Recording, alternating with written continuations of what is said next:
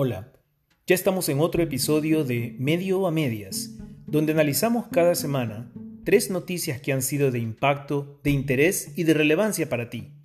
Y además, donde probablemente los medios te contaron la historia a medias. Empecemos con los derechos de los grupos GLBT que esta semana han tenido varias noticias trascendentes en Estados Unidos, con una sentencia de la Corte Suprema de ese país que se ratificó en el derecho a la estabilidad laboral cuando el empleador intenta despedir a un trabajador por su orientación sexual. Básicamente, no puede hacerlo. La sentencia en realidad responde a tres casos separados que llegaron a esa instancia. Dos de homosexuales y un transgénero, este último ya fallecido, que fueron despedidos por sus empleadores aparentemente por su orientación sexual. Esta es claramente una victoria para la fuerza laboral en general ratificando que no se puede desvincular a alguien solamente por su sexo, raza, orientación sexual, nacionalidad, edad o discapacidad. Pero esta sentencia también deja en claro que, en justicia, tampoco se debería poder obligar a una empresa, pública o privada, a contratar a un candidato basado exclusivamente en su sexo, raza, orientación sexual, nacionalidad, edad o discapacidad. Es decir, Convengamos, si no se puede despedir a alguien por estas razones, tampoco debería exigirse a la empresa que las contrate por esas razones. A veces en el anhelo por dar un trato igualitario, vemos con frecuencia leyes que imponen uno o varios de estos criterios. Y ciertamente no le hacen ningún favor a nadie. Por un lado, les están diciendo que no tienen méritos propios en su educación, experiencia o habilidades para ganarse un puesto y que la empresa se los tiene que garantizar por vía de la ley. Por otro lado, se estimula un mercado clandestino de cupos que empuja a las empresas simplemente a cumplir, en vez de reclutar con base en las verdaderas calificaciones.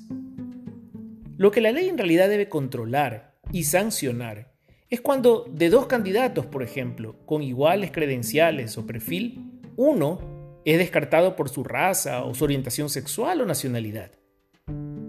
Esta semana, además, coincidentemente, el presidente Donald Trump también firmó un decreto que libera a los médicos en ejercicio profesional a verse obligados a practicar cirugías de reasignación de sexo. Ustedes han leído probablemente titulares en los medios que lo pintaron como que se estaría negando atención médica a personas GLBT, lo cual no es cierto. La realidad es que a nadie se le negará un tratamiento, medicamento o intervención la salud está garantizada. Pero una operación electiva para un supuesto cambio de sexo, que genéticamente es imposible, eso sí se deja al doctor para que libremente ejerza lo que se llama la objeción de conciencia. Y esto es importante porque no solamente atañe a los profesionales médicos, pero entran también las empresas aseguradoras. Ha habido casos recientes, por ejemplo, en que parejas de lesbianas han acudido a su empleador y tratado de utilizar el seguro médico que les da la empresa para casos de infertilidad. Pero no es que ninguna de las dos mujeres, particularmente la que es empleada de la empresa, sea infértil o su pareja lo sea, sino que ellas como pareja de lesbianas no pueden concebir naturalmente y utilizan esa figura para acogerse al seguro de la compañía, lo cual ya ha sido contestado legalmente por muchas empresas y aseguradoras en varios estados de los Estados Unidos porque atenta contra el espíritu de la ley y del beneficio que se está ofreciendo. Una cosa es la infertilidad natural por causas biológicas, otra la que responde o resulta de decisiones personales de estas parejas. Hay que diferenciar ciertamente entre los derechos que como todo trabajador realmente pues merecen todas las personas de aquellos que por temas ideológicos se quiere hacer pensar que son derechos. Veamos también ahora un poco más del caso de la brutalidad policial que se viene hablando pues en estas semanas por el tema del racismo y todo lo que ha ocurrido particularmente en Estados Unidos. Y es curioso porque las estadísticas no muestran que la policía sea particularmente racista. En Estados Unidos, de hecho, las Cifras oficiales muestran que mueren más blancos que negros a mano de policías.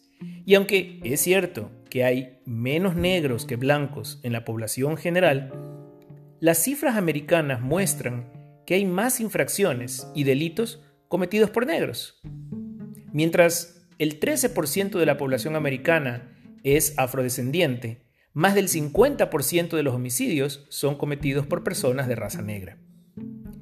En el caso de George Floyd, que tenemos ya comentando hace semanas que ocurrió en Minneapolis, o inclusive el más reciente de estos últimos días de Rayshard Brooks, que fue asesinado en Atlanta, ni siquiera se ha determinado a través de la justicia cuál fue el móvil de sus muertes, pero ya todos saltaron a conclusiones.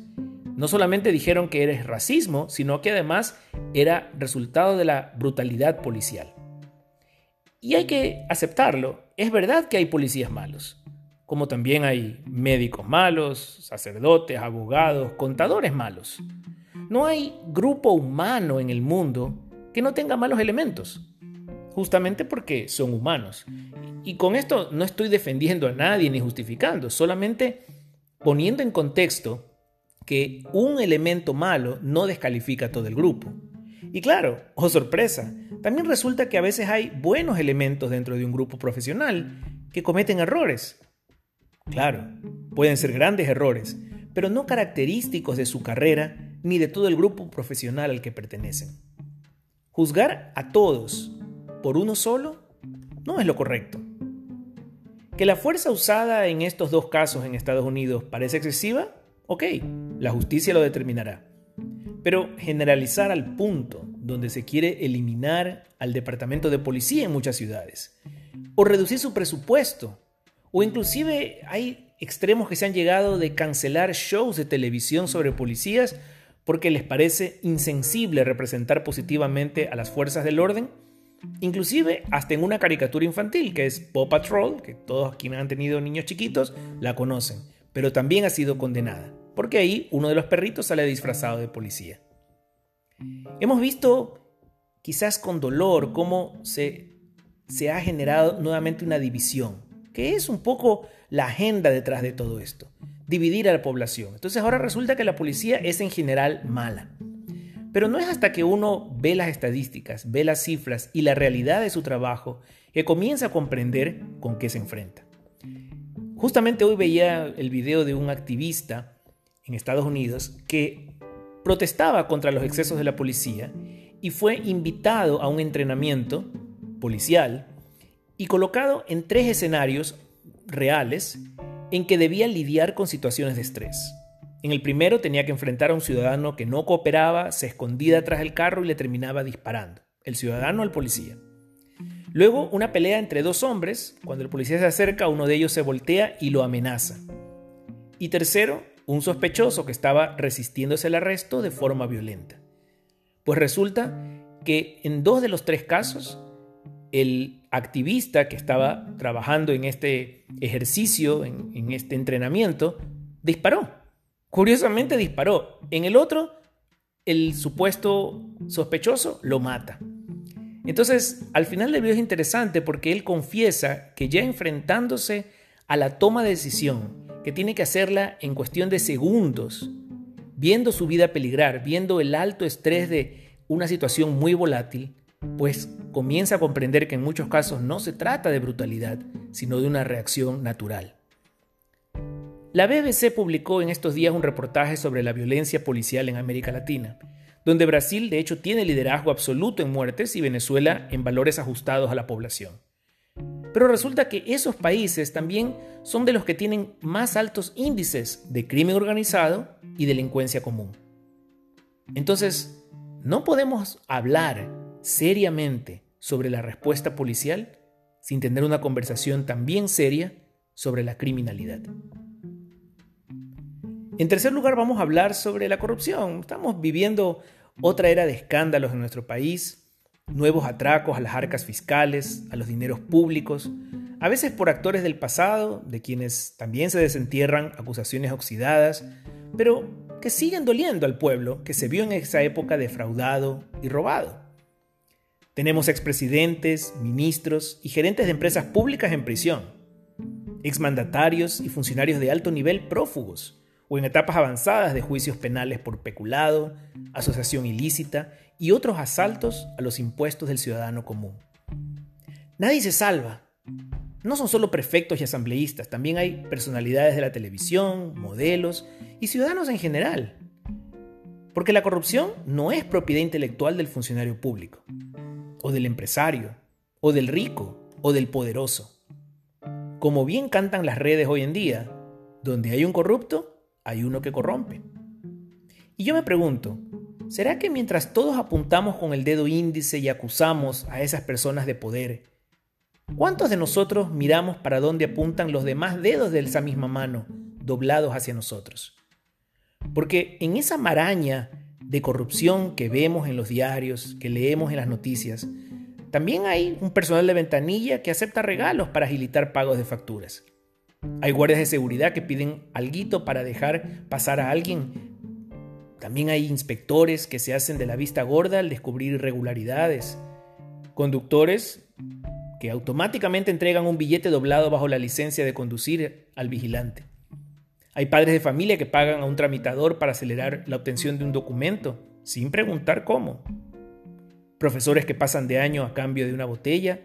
Y pues todos los que alguna vez compramos películas piratas y no vimos nada malo en ello. La verdadera y definitiva solución a este cáncer es volver a los valores enseñados en casa, con el ejemplo de honestidad y verdad, de responsabilidad ante los actos y las consecuencias, de coherencia entre la vida privada y pública. Pero esto solamente se logra reforzando la familia, fortaleciéndola, principalmente contra este mundo que insiste en destruirla con ideologías y moral relajada. Este ha sido otro episodio de Medio a Medias y soy Pablo Moizam. Hasta la próxima. Thank you.